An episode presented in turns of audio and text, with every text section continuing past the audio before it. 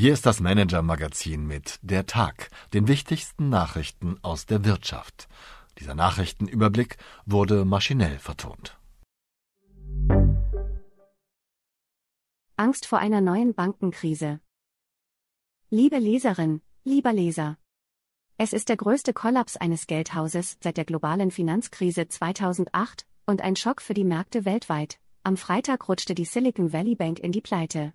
Insider blicken schon seit Monaten kritisch nach Kalifornien. Die Bank war mit dem Boom der US-Tech-Branche in den vergangenen Jahren massiv gewachsen, die Tech-Krise und die steigenden Zinsen setzte ihr nun deutlich zu. Doch dann kam es in der vergangenen Woche schlimmer als gedacht. Ein dilettantisch ausgeführter Rettungsplan scheiterte und Firmen begannen massenweise, ihre Einlagen abzuziehen. Ein klassischer Bankruhen, der die Silicon Valley Bank in die Pleite trieb und Panik bei Anlegern auslöste. Viele fühlten sich an den Zusammenbruch der Investmentbank Lehman Brothers erinnert, auf den vor 15 Jahren die globale Finanzkrise folgte. Drohten auch jetzt systemische Risiken, gar weitere Bankruns, wenn am Montag die Banken wieder öffneten? Am Sonntagabend kündigten die US-Behörden schließlich an, sämtliche Einlagen des Instituts zu schützen. Dennoch machte sich am deutschen Aktienmarkt heute Panik breit, der DAX verlor zeitweise fast 500 Punkte und stürzte unter die Marke von 15.000 Zählern. Vor allem Finanzwerte standen unter Druck. Der Kurs der Commerzbank brach in der Spitze um 16 Prozent ein. Wie groß ist die Gefahr von weiteren Bankenpleiten? Und muss die Bankenregulierung verändert werden? Darüber hat meine Kollegin Maren Jensen heute mit dem Finanzprofessor Jan-Peter Kranen vom Leibniz-Institut für Finanzmarktforschung in Frankfurt am Main gesprochen. Zudem haben wir hier die wichtigsten Fragen und Antworten zu dem Thema für Sie zusammengestellt. Warum die Silicon Valley Bank kollabierte, die Wirtschaftsnews des Tages. Bei Galeria sollen 52 Filialen schließen. Der insolvente Warenhauskonzern Galeria Karstadt Kaufhof will nach Angaben des Gesamtbetriebsrats 52 der verbliebenen 129 Warenhäuser schließen. Etwa 5000 Beschäftigten droht die Kündigung. Über die Fortführung des Konzerns wird in einer Gläubigerversammlung am 27. März entschieden. Meine Kollegin Alexandra Knape hat sich zudem etwas allgemeiner mit dem Thema beschäftigt. In sechs Grafiken erklärt sie die Krise der Kaufhäuser und wie sich der Einzelhandel verändert hat. Porsche vermeldet trotz Lieferschwierigkeiten Rekordgewinn, nicht an alle Ziele des vorigen Jahres konnte Porsche einen Haken setzen. Dennoch verzeichnete das VW-Tochterunternehmen ein starkes Plus bei Umsatz, Gewinn und Marge. Langfristig strebt Konzernchef Oliver Blume nun sogar mehr als 20% Rendite an. Pfizer will Siagen für 43 Milliarden Dollar kaufen, der US-Pharmakonzern Pfizer will den US-Krebsspezialisten Seagen für 43 Milliarden US-Dollar übernehmen. Pfizer bietet damit mehr Geld als Wettbewerber Merck, der im vergangenen Jahr mit einem Übernahmeangebot scheiterte.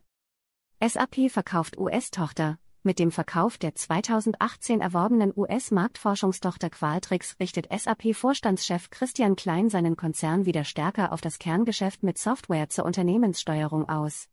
Den 71%-Anteil übernehmen der US-Finanzinvestor Silver Lake und der kanadische Pensionsfonds CPP Investments. Was uns sonst noch beschäftigt hat. Müssen Unternehmen unverschämte Kunden in die Schranken weisen? Der Kunde ist König lautet seit jeher die Maxime von Unternehmen mit viel Kundenkontakt. Aber stimmt das noch? Pflegekräfte, Verkäuferinnen, Fahrer und andere Servicekräfte erleben immer häufiger unfreundliche Kommentare, Übergriffe, Verbalattacken oder gar Drohungen. Das dürfen Unternehmen nicht ignorieren, schreiben unsere Kollegen vom Harvard Business Manager. Unternehmen sollten Kunden gezielt auswählen, schulen, bewerten, disziplinieren und, in einigen Fällen, auch loswerden. Wie sie das machen, lesen Sie hier. Inflation, was alles noch schiefgehen kann, die Notenbanken haben geschworen, die Inflation in den Griff zu bekommen. EZB-Chefin Christine Lagarde spricht von einem Monster, das man bekämpfen müsse. Tatsächlich haben wir es gleich mit mehreren Ungeheuern zu tun, analysiert unser Kolumnist Henrik Müller. Unser Karrieretipp? Interner Aufstieg oder externe Bewerbung? Fach- oder Führungskarriere? Mehr Arbeit oder mehr Freizeit? Wer den nächsten Karriereschritt plant, braucht vor allem eines, Klarheit. Wie Sie diese gewinnen, diskutieren meine Kollegen von Manager Forward in dieser Woche live mit Executive Coach Claudia Michalski. Die Teilnahme an Ihren Webinaren ist kostenlos, hier können Sie sich anmelden. Meine Empfehlung für den Abend. Völlig sinnlos, von wegen Energiewende. Öl, Gas und Kohle sind weltweit wieder heiß begehrt, mit fossiler Energie lässt sich derzeit deutlich besser Geld verdienen als mit Greentech. Mein Kollege Christian Schütte hat deswegen den grünen Investor Jochen Wermuth gefragt, ob er sich womöglich verschätzt hat mit seinem Glauben an grüne Technologien. Der allerdings ist überzeugt, dass die Märkte irren.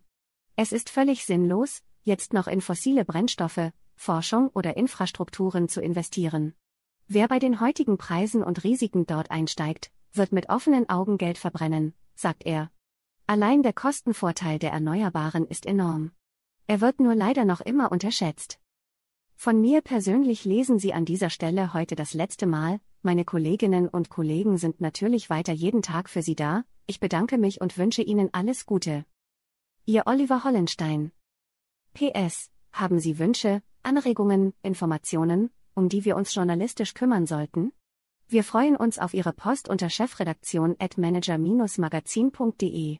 Dieser Text wurde maschinell vertont. Wir freuen uns über Ihr Feedback unter vertonungen at manager-magazin.de.